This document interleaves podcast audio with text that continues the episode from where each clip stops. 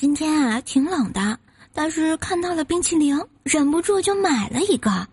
没来得及吃，走在前面的妹子把脖子上的围脖往身后一甩，然后我的雪糕就没了，手里就剩一个底座了。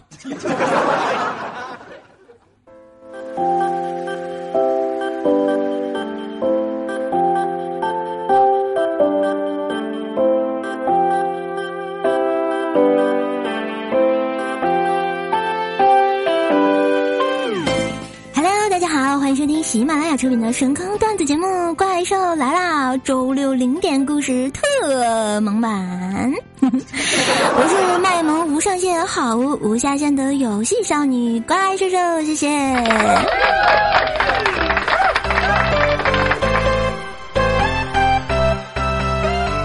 想到我的冰淇淋，我就特别想唱一首歌。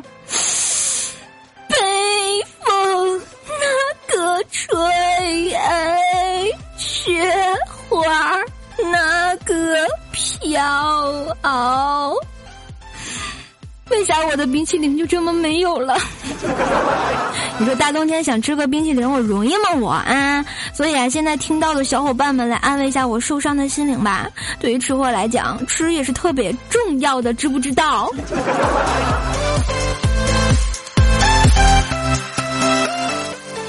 这前两天啊，我出差就使我明白了一个道理：人的寿命啊。果然跟所在的地域关系是特别甚大的。就说早上做煎饼果子的师傅，四十多岁，看上去还是很健康。就他这手艺，要搁我们天津，早就被乱棍打死了，好不好？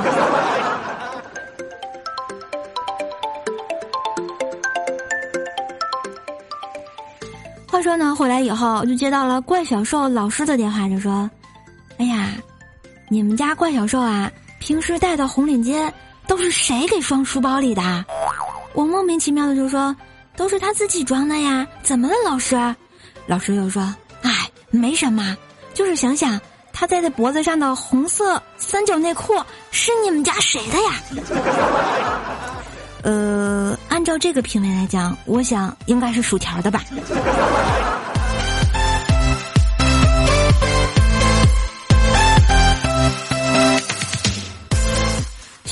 以前上课的时候，记忆最深的就是历史老师说过，云南有个寨子里，女人都不结婚，晚上门上只放一只鞋，就进去住一晚上，不用负责任呐。说完啊，全班男生都热血沸腾的。结果历史老师幽怨的说道：“你们呢啊，再不好好上我的课，我就不告诉你们什么颜色的鞋是什么年纪女人的。”果然，城市套路深，老师的套路更深呀。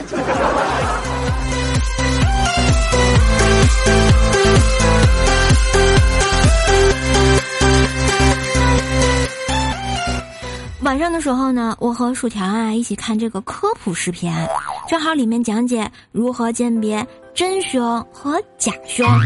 说啊，这个真凶跳起来晃动是特别的大的，而假的呢特别的小。于是薯条就在那里蹦跶蹦跶蹦跶蹦跶，蹦了一会儿，一脸不高兴的告诉我：“妈蛋，电视里都是骗人的，我是真凶，压根都没有晃呀。”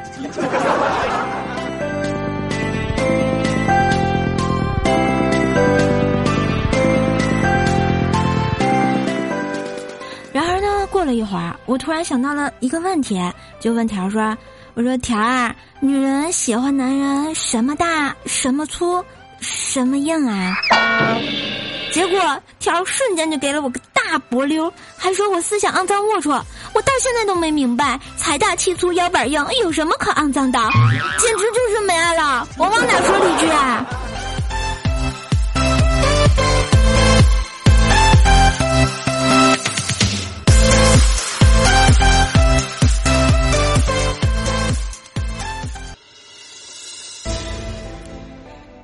周六的午夜故事时间到，上期讲到了一起吃到老玩到老的愿望，还是破灭啦。月如为了救逍遥和灵儿而牺牲了自己，大概生是为了证明破灭前的壮丽，死却是为了那份执着的爱吧。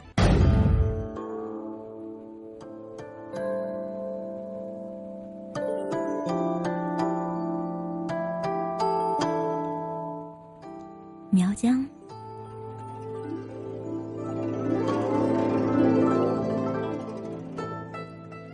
出门之后，背景音乐很熟悉，故事如同重新开始一样，一波三折。总算到了苗疆，李逍遥这才得知赵灵儿怀有了身孕。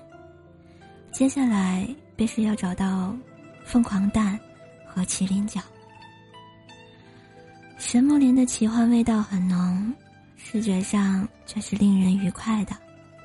巨大的森林，多样的生物，其中有小猴子挡道，得用香蕉才能支开。找到了凤凰巢，打败了凤凰，但却被阿奴取走了。李逍遥追去，不慎的掉了下去，阿奴用赎魂咒将他救起。却被李逍遥错认为是灵儿。解救之后，阿奴说要去拿一件东西，也就是水灵珠，跟着他往前走一段隐秘的树洞，结果当然还是没有找到。洞里的只有小妖，木道人到哪去了？答案便是那桃花源。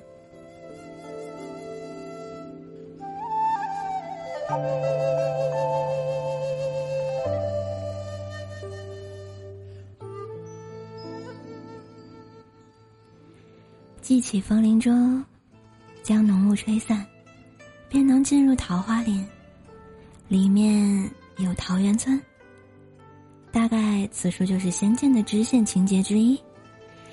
桃花林的景色很美，大有超凡脱俗之感。桃源村的居民见到了外人，却躲了起来。找到阿桃与他交谈，其他居民才敢出来。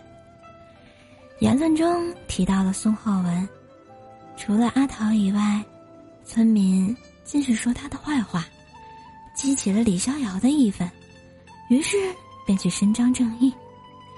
找到了宋浩文，李逍遥本来想揍人，听了他的解释，便又去找了穆道人。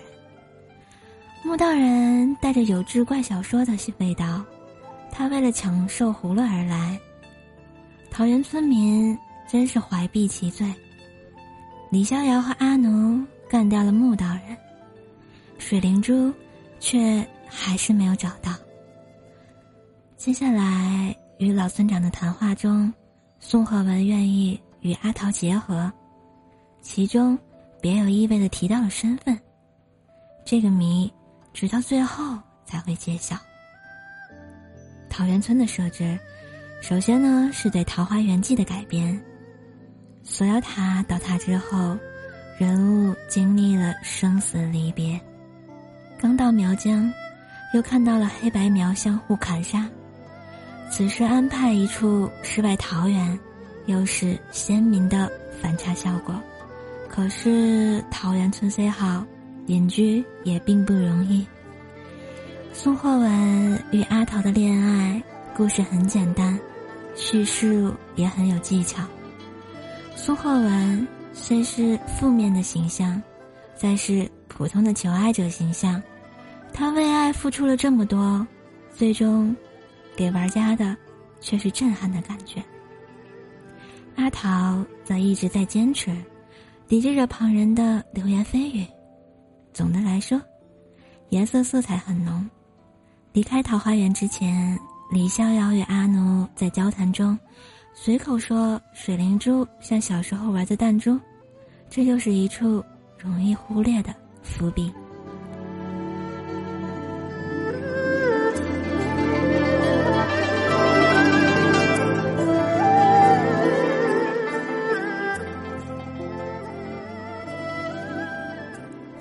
前往大理城，土地都裂开了，城外在厮杀，城内有间谍出没，城市布局井井有条，大体上分成白苗族长所在的正式区，普通苗人居住的正对城门的主城区，汉人则被安置在旁边的另一个区域，区和区之间又有桥隔开，桥上有十安置卫兵，此外，还有火麒麟洞。和女娲神殿，其中又附带有祭坛，制作的颇为用心。与前面的城市一样，大理城中居民的对话也是很有意思的。阿努去了趟族长开会的会场，然后略施小计，骗走了火麒麟洞的守卫，偷偷带李逍遥进洞。此洞并不吓人，与火麒麟的战斗也是无意间触发的。其实他只是一个慈祥的老人，交谈中会提到一些往事。火麒麟要他们去一趟女娲神殿。赵灵儿虽然不在身边，剧情线索却围绕她的展开，出现了很多设定的内容，强调了女娲族并非人类的那一面。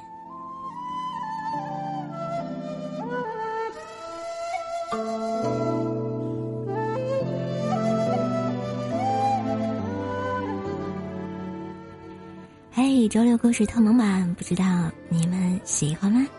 如果喜欢温柔讲故事的瘦瘦，记得在喜马拉雅上关注一下我哦，订阅《怪兽来了》专辑哟。每周六带给你最动听的好故事，周末愉快，早点睡觉。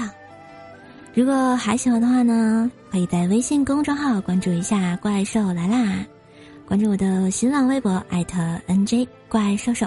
互动粉丝群呢是幺八七五三零四四五哦。今天的节目就到这儿，我们下期节目再见，拜拜。